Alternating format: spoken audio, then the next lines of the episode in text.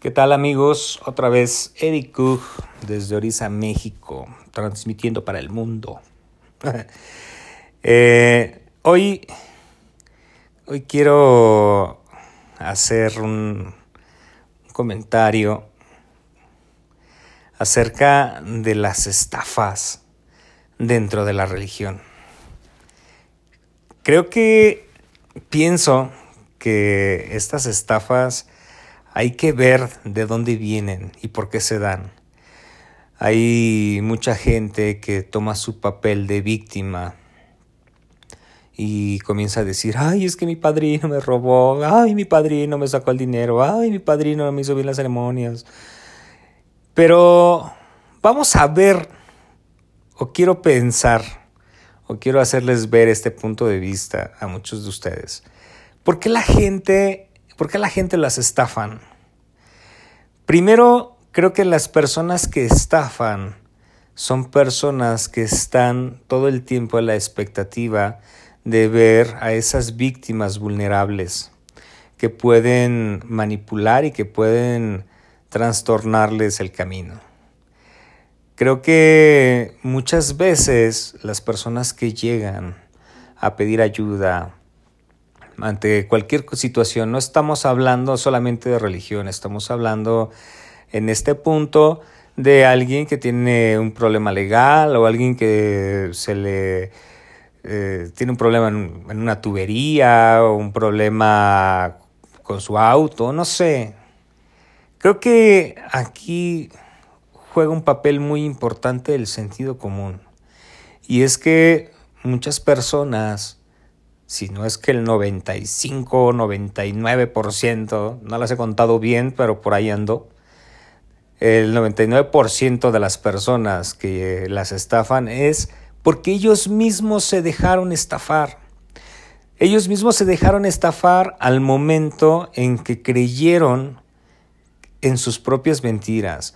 Cuando nosotros nos consultamos, cuando alguien tiene un problema, sabe uno hasta dónde, por sentido común, sabe uno hasta dónde se puede resolver un problema. Es imposible que un auto se convierta en un avión, es imposible que una tubería que tú no arreglaste o que no le diste mantenimiento durante 45 años se solucione con una vela. Es imposible.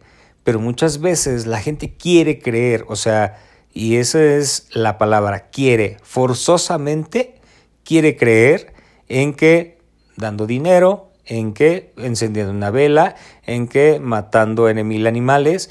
Entonces con eso me voy a eximir de la responsabilidad que yo no tuve durante tantos años y entonces mi vida va a ser maravillosa. Eh, entonces la relación que tal vez yo no cuidé durante 10 años, por ejemplo, que hubo insultos, maltratos, etcétera, etcétera, etcétera, Ahora sí, ya si yo le pago 50 mil, 100 mil, 200 mil pesos a esta persona, va a hacer que corrija todo.